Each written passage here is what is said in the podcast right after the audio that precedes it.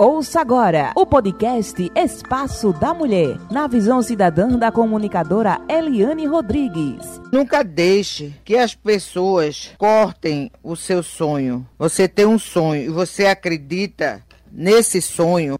Busque, realize, corra atrás, porque ele vem.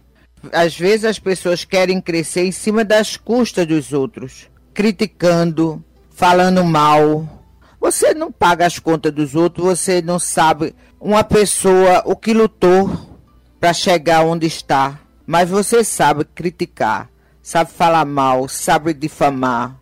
Então, antes de você fazer tudo isso com outra pessoa, faça o seguinte: pega uma folhinha de papel e enumere seus 10 defeitos. Não vou botar 20 não. Bote só 10 defeitos. Porque todos nós e todas nós temos defeitos. Mas a gente só acha que tem qualidades. Tem gente que diz assim: bota fogo no rabo de palha do outro e não vê o seu. E é verdade. Os antigos trazem muitas coisas para a gente hoje. Às vezes o rabo de palha do outro, tá, a palha está bem verdinha, que tem dificuldade de pegar fogo. Quantas fogueiras esse ano não pegou fogo porque a lenha estava molhada? No, no entanto, o, o rabo dele está sequinho, sequinho, feito palha de cana, feito capim na beira da estrada. Se jogar uma piola de cigarro, pega fogo e você não vê o seu. Então você olha os defeitos dos outros, mas não olha os seus defeitos. E por fim eu quero dizer o seguinte, que lutar pelos sonhos da gente lutar pelo que a gente quer é muito importante. E a gente vai conversar com o doutor Mário Barbosa e a gente vai hoje tratar de um assunto muito interessante, que é importante a gente discutir os aspectos criminais do estupro. Doutor Mário, seja muito bem-vindo. Eliane, é um tema delicado, então falar sempre sobre o estupro. A gente já traz aqui no próprio Código de Processo Penal o dispositivo 234B, que foi introduzido em 2009 pela Lei 2015, e ele diz aqui, ipsiliteris, os processos em que se apuram crimes definidos neste título correrão em segredo de justiça. O título que ele fala é o título que fala dos crimes contra a dignidade sexual, é o título 4, ou crimes contra os costumes, conforme alguns doutrinadores abordam. Então, a população, ela não recepciona bem uma situação dessa. Por quê? Ela quer ver, com licença da expressão, a cara do monstro. A gente quer ver a cara desse infeliz porque o ato que ele promoveu é um ato dantesco. Inclusive, a própria bancada de advogados entregou né, a ação dele, o patrocínio da defesa dele, e aí, não sei se ele já está acompanhado de outro ou não, mas é delicado você vincular a sua imagem como profissional advogado à defesa daquele infrator, porque costuma se confundir o advogado com o crime que ele defende. Então, assim, ninguém confunde o médico que trata de câncer com, com a doença. Ninguém confunde. O cara é o bambambam bam, bam daquela cirurgia que eu fiz de obesidade. É dessa grossura, doutor Josenberg. Ninguém confunde. Ninguém chega para perguntar: o senhor é cirurgiado? Porque ele. Mas costuma-se o senso comum estabelecer uma correlação entre a defesa, o patrocínio da causa daquele acusado ou daquele réu com o próprio delito. Mas ele tem direito. Enfim, mas a bancada dele foi lá e entregou a defesa dele. Já caindo, falando direto daquele delito que a gente ficou de abordar hoje, que é aquela questão que está aí sendo bastante debatida do médico. Veja o que é que a gente está falando. De uma pessoa que galgou a faculdade, o cara concluiu toda uma universidade de medicina, estudou todos os preceitos, estudou as normas deontológicas, que são aquelas normas que trazem a você um esclarecimento do que você não pode fazer. Né? Então, olha, o médico não pode fazer isso, isso, isso aí. Está lá no estatuto, está lá no Código Penal. Então, são mostrados a ele as normas deontológicas. Olha, aqui está aqui, ó. esse rol proposto aqui você não pode infringir. Termo de conduta que tem médica, né? Do, do juramento, do, né? Do, da questão do próprio conselho, de, conselho. de medicina, de tudo isso você ainda estuda as normas deontológicas. Elas estão inseridas aí em vários, no, no, no ECA, no nosso diploma repressivo no Código Penal, das normas das resoluções do Conselho. Né? Então, são várias normas que ele tem que aprender. E aí ele vem com uma prática realmente abominável, que graças a desconfiança e a participação das enfermeiras, né, que foram muito corajosas. corajosas, porque ali existe uma relação de subordinação muito forte. Quem trabalha, a enfermeira que está me ouvindo, a técnica de enfermagem e a enfermeira que está me ouvindo, ela sabe o que ela enfrenta no, no trabalho dela com relação à subordinação né? Aquela questão é tanto que eles vêm ganhando espaço, ganhando espaço e em alguns momentos ganharam até o direito de serem tratados por doutores no mesmo ambiente de trabalho, né? Para que não haja ali uma discriminação do ofício delas, que é tão tanto o, o, o, quanto importante como o ofício do médico, até porque o médico prescreve, mas quem enfrenta ali o dia a dia são as enfermeiras né, naquele, naquele trabalho. Então, elas tiveram a coragem de trazer à tona aquele escândalo, promovido, como eu ia dizendo aqui, por uma pessoa que demorou tanto a chegar lá naquele ponto para dar aso ou dar ou, ou conseguir é, se realizar dentro daquela sua parafilia com aquele ato que ele promovia, né? Então, possivelmente não ficava só naquele ato, algumas outras coisas já vêm, porque o a pessoa que, que, que, que, comete esse ato, ela tem todo um histórico. Ela foi descoberta agora, entendeu? Mas ela tem todo um histórico de ações que vão sempre em cima disso aí. Por quê? Porque a parafilia dele, ela recai dessa forma. Ela recai sobre ele dessa forma.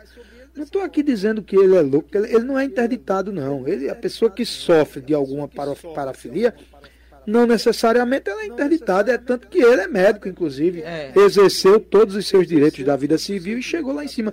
Não adianta agora ele querer vir aqui atravessar um, um, um laudo dizendo que ele sofre disso, sofre daquilo, que não vai adiantar. Né? Ele vai sofrer.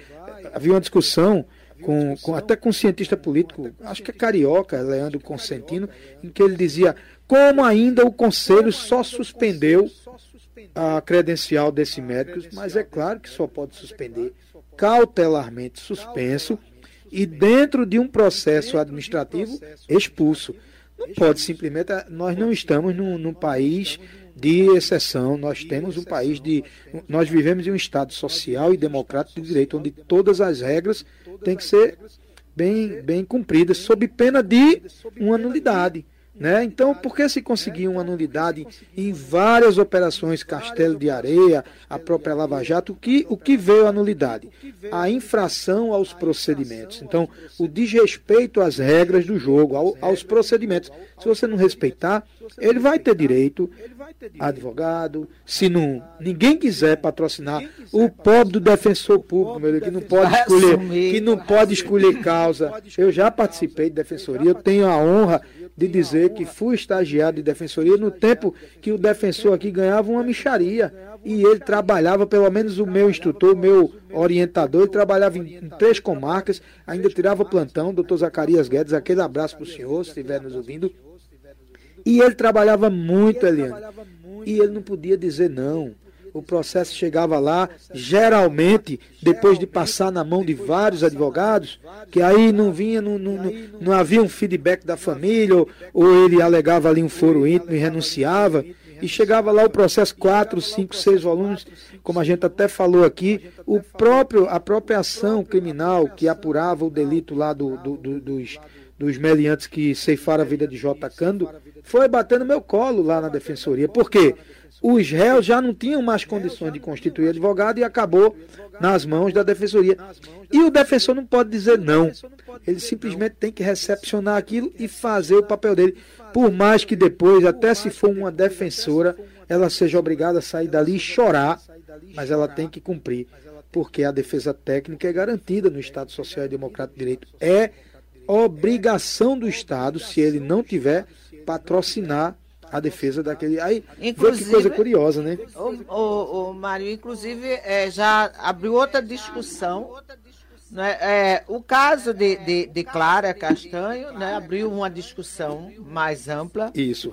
E agora com esse do médico que se acha que não foi a primeira vez, enfermeiras técnicas já vinham desconfiadas por bem. isso que fizeram gravação. Mas já abriu a discussão em relação ao parto humanizado, né? De o um familiar poder entrar na sala de cirurgia ou na sala de parto, que tem médico que proíbe. Tem uns que não, né? Principalmente quando a pessoa é rica, vai para o hospital particular, então entra e todo, todo aparato. O aparato para receber. É, eu, eu até tentei encontrar esse dispositivo, mas eu vi que é lei agora a liberação da presença do pai. O pai pode ser no sentido lato, porque ela pode ser um, um, um casal homoafetivo, né? Enfim, do pai do, daquela pessoa que se identifica como pai é, presente ali aquela sala. Eu acho que isso aí já deveria ter sido determinado, já devia ser. Agora, minhas meninas nasceram em, uma em 90, outra em 92, e eu, eu só cheguei atrasado em uma. Ela tinha acabado de, de nascer, mas a outra eu acompanhei todinho, fiquei chocado. Com, né, a gente, eu acompanhei dos meus netos. Eu fiquei chocado com tudo aquilo ali, né, quando a gente vê como é. E, e, naquele momento os médicos eles falavam das coisas mais assim que, que, que você não imagina, né? Ali naquele momento, de tanto que eles já trabalham, que eles têm conhecimento técnico, que eles têm costume, é a forma mecânica ali de fazer. Só pediram silêncio na hora, silêncio, gente, vamos interromper que vai ser a hora que a criança vai nascer, né?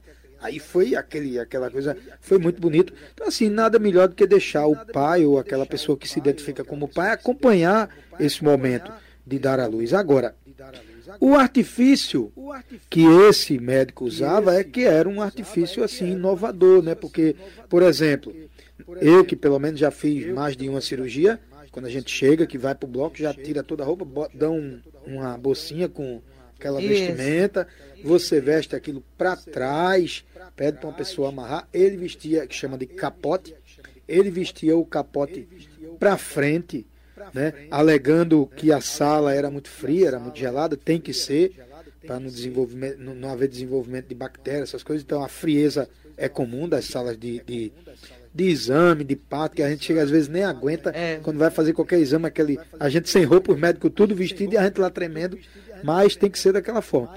E ele tinha os artifícios que ele usava, que ele criou para dar vazão àquela, àquela ação criminosa dele né? que muita gente está interpretando como estupro de vulnerável. Por quê? Porque o artigo 217A ela fala, ele fala dessa vulnerabilidade. Então, assim, vamos tentar abordar de forma mais clara, para não ficar muito técnica e não, não, trazer uma confusão. Quem é o vulnerável? Quem é o vulnerável? Certo? Eu posso ser vulnerável, uma criança até 14 anos, 13 anos, 11 meses e 29 dias ela é vulnerável. 13 anos, 20, 11 meses e 29 dias é vulnerável. O código determinou, determinou. Mas por que o código faz isso? Porque do mesmo jeito ele determina que o adolescente de 17 anos, 11 meses e 29 dias, se ele matar alguém, não é homicídio.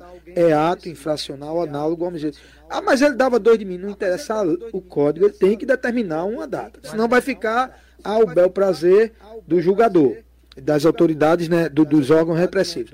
Aí vamos lá. Esse daí é vulnerável, 13 anos, no, abaixo de 14 anos é vulnerável. Fez 14 anos naquele dia já não é mais vulnerável. Já, se foi consentido, já entra, pode entrar até outras coisas, mas não é vulnerável. Quem é mais vulnerável? O idoso, ele é vulnerável? Ele é, se ele não tiver em sã consciência, ele, não é, ele é vulnerável. A pessoa com, é, pessoa com deficiência de ordem mental é vulnerável? Não tenho o que dizer. Eu sou vulnerável, você pode ser, você é vulnerável? Não, mas podemos ser. Se nós estivermos sob efeito de droga, de alucinógeno, de alguma medicação que nos tire o poder, o poder de resolver de sim ou não. Então, se eu estiver, houve uma discussão, acho que foi no BBB, com um cara que parece que se relacionou com a menina embriagada e gerou, é, eu, né? Eu não me lembro, eu não me lembro muito bem, mas houve essa discussão. E isso aí gerou por quê? Porque foi questionado depois pelo Ministério Público se naquele momento ela tinha capacidade de dizer não. Né? Então aí me parece que depois ela não levou adiante. Você, você vai fazer uma colonoscopia ou uma endoscopia? Uma endoscopia. Acabou-se.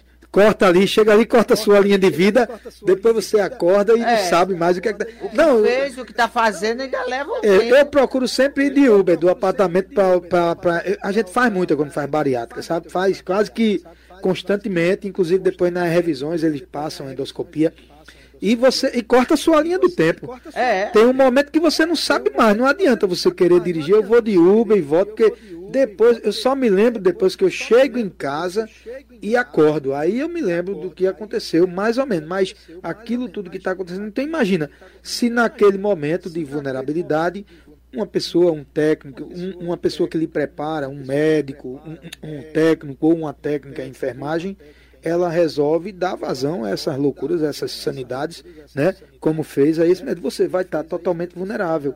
Tá entendendo? Então, é muito delicada essa situação. Há uma discussão na doutrina com o que a gente chama de conflito de normas. Então, uma norma, o estupro de vulnerável, que é esse que está parcialmente podendo recair sobre o médico que a pena vai de 8 a 15 anos, é uma pena alta, porque se ela começa em 8, ela já determina que o cumprimento seja em regime fechado. Não tem espaço para discutir semiaberto, uso disso, não tem espaço. Regime fechado, 8 anos, até 6 anos se discute. Mas passou de 6, tem jurisprudência que diz que 6 anos pode, mas pra, passou de 6, regime fechado. com também o 200, eu até anotei aqui o conflito de norma, com também o artigo 215. Né? Eu vou tentar ler aqui para ser fiel ao a letra da lei. Então, o artigo 215 ele fala em violação sexual mediante fraude, ter conjunção carnal ou praticar outro ato libidinoso. Ele não teve conjunção carnal, eles não se relacionaram sexualmente, mas ele praticou um ato libidinoso. Né? A partir do momento que ele foi flagrado com aquela com aquela situação do órgão sexual dele, mesmo que fosse esfregando, não precisava nem alguma coisa, mas só mostrou, só fez ali a situação. Veja só, a letra da lei. Com alguém, mediante fraude ou outro meio que impeça ou dificulte a livre manifestação de vontade da vítima. Naquele momento, a vítima não podia manifestar a sua livre vontade. Se encaixa aqui. Não se encaixa? Veja que a conduta se encaixa aqui. Agora veja o que diz o 210. E veja a pena. Olha a pena. Isso aqui é importante. Olha a pena. Reclusão de 1 a 5 anos. Né? 1 a 5 anos. Então, se o cara nunca responder, ele pode de repente pegar um ano. Em um ano ele pode converter dois anos, pode converter ali em alguma coisa. Agora veja o 217A. Ter conjunção carnal ou praticar outro ato libidinoso com menor de 14 anos. Estupro de vulnerável. Ter conjunção carnal ou praticar outro ato libidinoso com menor de 14 anos. Pena de reclusão de 8 a 15 anos. Parágrafo 1. Incorre na mesma pena quem pratica as ações descritas nesse, nesse caput com alguém que, por enfermidade ou deficiência mental, não tem necessário discernimento para a prática do ato ou que por qualquer outra causa, não pode oferecer resistência. Também se encaixa, porque ela não podia oferecer resistência naquele momento. Qual é a pena aqui? De 8 a 15. Então veja, nós estamos diante de uma situação aparente de conflito de normas. Conflito aparente de normas é o que se chama. Qual a norma que prevalece a mais benéfica ao réu? Qual a norma que prevalece? Isso é discussão doutrinária, isso vai render. Com certeza, quem for patrocinar a defesa dele vai. Agora, ao crivo comum, à sociedade, ao senso comum, não. Ele deveria ir para pena de morte, cadeira de, de cadeira elétrica, forca, guilhotina, mas a gente não pode, o Estado não pode praticar crimes na alegação de que está combatendo o crime. Assim, ele podia praticar crime na alegação de que está combatendo a fome. Né? Vamos agora ali no supermercado tirar toda a comida para dar a esses 33 milhões de pessoas que entraram na, na linha da pobreza no país ultimamente, é. né? Então, o que é que está acontecendo? Como é que você vê a questão agora é que a intolerância em relação à violência, no geral, já está muito grande. Né? A gente tinha, teve toda uma campanha de desarmamento, que era a, o cidadão, inclusive, que a, a polícia, quando prendia uma arma, era gratificada de bandido, quando, quando o cidadão entregava uma arma, também recebia uma gratificação. Então isso foi liberado. E agora os homens estão matando as mulheres, assim como está se matando barata dentro de casa. É muito triste. Eu, a gente está numa estabilidade que hoje. O que é que está se dando, né? Qual é a análise que você faz em relação a isso? Muito bom, Eliane, muito bom. Assim, saindo um pouco desse caso em si, né? Mas é. desse caso, porque esse caso é um caso pontual, onde tem muita coisa a ser abordada, mas a gente tá, nós estamos realmente vivendo um quadro de violência muito grande, certo? Um quadro onde aparentemente está sendo muito bem temperado, né? Todo aquele quadro está sendo mais temperado ainda com a pitada chamada arma de fogo. Isso. Né? Então, assim, nós já tínhamos as situações comuns de, de, de violência, de tudo que a gente vive. E nós temos agora uma pitada adicional a isso, que é a arma de fogo. Nós tivemos em 2021, a cada dois minutos, uma arma de fogo registrada no Brasil. Veja só. 2021, a cada dois minutos, uma arma de fogo era registrada no Brasil. É um número altíssimo. Pessoas aí que não se contentaram só com um e compraram realmente um verdadeiro exército, porque a legislação previa. A legislação começou logo vencendo a barreira do calibre. Né? Então, ainda existia de uso especial das Forças Armadas, de uso especial do tal, da polícia, acabou. Então, hoje a gente tem aí na mão de gente, ponto 40, armas extremamente letais, armas realmente perigosas.